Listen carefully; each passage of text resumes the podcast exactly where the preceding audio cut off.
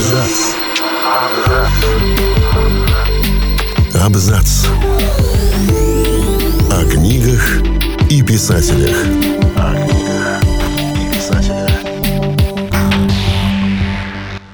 Всем привет, я Олег Булдаков, и сегодня я расскажу вам о жизни и книгах Генри Джеймса. Писатель Генри Джеймс создал знаменитую повесть о призраках «Поворот винта», а также несколько романов о высшем обществе рубежа 19-20 веков и брачных аферистах. Рассказываем о том, почему, несмотря на непростую манеру письма, его произведения до сих пор популярны. Генри Джеймс родился в 1843 году в Нью-Йорке. Его отец был богословом, который часто вывозил семью за границу, и впоследствии Генри долгое время поочередно жил как в Америке, так и в Европе, пока окончательно не обосновался в последней. Взаимоотношения Старого и Нового Света, разница менталитета людей в разных странах – одна из центральных тем книг Джеймса, и из-за необычного положения автора, не вполне американца и не вполне европейца, его тексты причисляют к направлению трансатлантической прозы. В 1861 году, когда в США началась гражданская война, 18-летний Джеймс травмировал спину и был признан негодным к военной службе. Год спустя юноша поступил в Гарвард на юридический факультет, но быстро понял, что изучать закон ему не интересно, занялся литературой и завел знакомство в писательских кругах. Вскоре он начал публиковать рецензии и рассказы в американских журналах. Через несколько лет Джеймс отправился в первое большое путешествие по Европе, продлившееся целый год. За это время писатель познакомился и подружился со многими популярными деятелями искусства того времени, стал сотрудничать с крупными европейскими литературными изданиями. Еще через несколько лет, в 1875 году, Джеймс отправился во Францию и поселился в парижском латинском квартале. Там он успел познакомиться с Эмилем Золя, Гиде Мапассаном, Альфонсом Доде и Иваном Тургеневым, чьи книги особенно ценил. Творчество французских писателей-реалистов и натуралистов Джеймс считал очень близким. Позже он называл величайшим мастером Анаре де Бальзака. Год спустя он вернулся в Лондон и следующие 30 лет почти постоянно жил в Европе. В конце 1870-х годов вышли первые книги, которые принесли ему успех – «Дейзи Миллер» и «Женский портрет». В Дейзи Миллер писатель изображает юную американку, которая путешествует по Европе, флиртует с юношами и ведет свободную жизнь, за что ее осуждает приличное общество. Но ее совершенно не смущают ни социальные условности, ни неприязнь местных жителей к ее соотечественникам. В романе «Женский портрет» американка Изабель Арчер получает наследство от богатого дяди и отказывает двум кавалерам, захотевшим взять ее в жены ради денег. После этого недобросовестная знакомая сводит ее с аферистом Гилбертом Осмондом, который очаровывает Изабель и женится на ней, а после свадьбы сразу дает понять, что сделал это только ради ее состояния и начинает ее всячески унижать.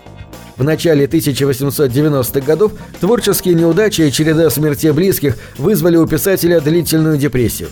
Сначала провалилась его пьеса «Гай Домвель», затем ушли из жизни сестра и несколько друзей. Мрачное настроение передалось и произведениям Джеймса. Например, повести «Зверь в чаще», где главный герой Джон Марчер всю жизнь проводит в иррациональном страхе катастрофы и избегает из-за этого близости с другими людьми. У его фобии нет конкретной причины, он просто уверен, что с ним случится что-то ужасное и называет эту угрозу «зверем». Однако ничего страшного так и не происходит, и только потеряв свою подругу Мэй, он понимает, что зря упустил время, не общавшись с близким человеком. У повести есть несколько прочтений. Популярно мнение, что Марчер – это сам Джеймс. Литератор не был женат и не состоял в романтических отношениях, о которых было бы известно публике, поэтому возникает вполне очевидная параллель с персонажем. Возможно, он под влиянием личных потерь пожалел о том, что так и не связал ни с кем жизнь. Современный ирландский автор Колм Тойбин, выпустивший о Генри Джеймсе роман «Мастер», утверждает, что семья и ранние биографы писателя сделали все, чтобы вымороть из личных документов и переписок любые указания на его гомосексуальность. Это придает «Зверю в чаще» еще более трагический оттенок. Из-за своей ориентации герой не мог обрести счастье с влюбленной в него подругой, но не нашел его и с кем-то другим. Самый известный текст Джеймса – это готическая хоррор-новелла «Поворот винта», которую до сих пор называют одним из самых загадочных и страшных произведений в мировой литературе. Безымянную гувернантку нанимает присматривать за мальчиком и девочкой их богатый дядя. Родители детей погибли при загадочных обстоятельствах. Постепенно гувернантка начинает замечать в доме две таинственные фигуры, женскую и мужскую, и подозревает, что это недавно умершие слуги, предыдущая гувернантка и ее любовник. Более того, дети тоже ведут себя странно. Кажется, они способны общаться с призраками и вместе строят заговор против новой няни.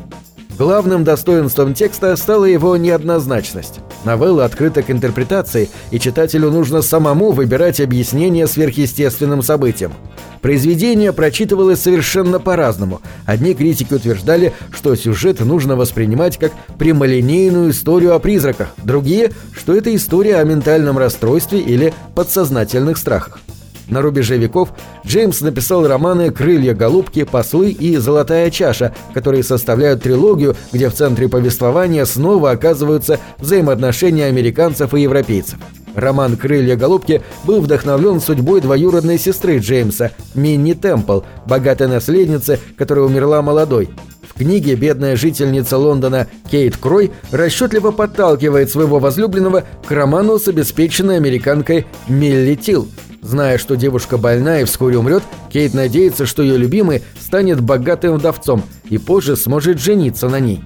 Он действительно вступает в брак с Милли, однако постепенно влюбляется в нее по-настоящему, и когда она все-таки уходит в мир иной, тяжело переживает утрату и раздумывает о том, чтобы отказаться от доставшегося ему состояния. Он ставит Кейт ультиматум. Она выходит за него, но отказывается от денег Милли, или он ей отдаст все средства, но тогда они расстаются. Джеймса три раза номинировали на Нобелевскую премию. В 1911, 1912 и 1916 годах. В том же 1916 году литератора не стало. После смерти Джеймса вдова его брата Элис тайно увезла прах на родину в США. Таково было последнее желание писателя. При жизни Джеймса его произведения были очень популярны, но современники не всегда благосклонно отзывались о нем. Кто-то обвинял Джеймса в снобизме, мол, он пишет слишком сложно для широкой публики. Американские критики и авторы не могли простить Джеймсу отъезд в Европу, а англичане так и не признали его до конца своим и обвиняли в том, что выдуманные писателем персонажи британцы ведут себя неправдоподобно. Претензии к сложности языка Джеймса предъявляли даже те авторы, которые писали не в самой простой технике, например, Вирджиния Вулф и Хорхе Луис Борхес. Несмотря на претензии, книги Генри Джеймса остаются популярными и актуальными до сих пор. Его тексты отличают неоднозначность и психологизм. Автор не собирается давать аудитории ответы, чтобы лучше понять сюжет. Современным читателям нравится эстетика американского и европейского высшего общества рубежа 19-20 веков, которая описывается в его романах. Поэтому многие книги Джеймса были экранизированы. На этом все. Читайте хорошие книги.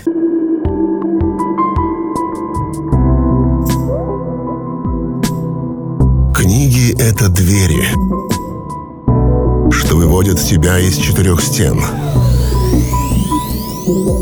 С ними ты проживаешь другие жизни, а свою умножаешь в тысячу раз. Тысячу раз.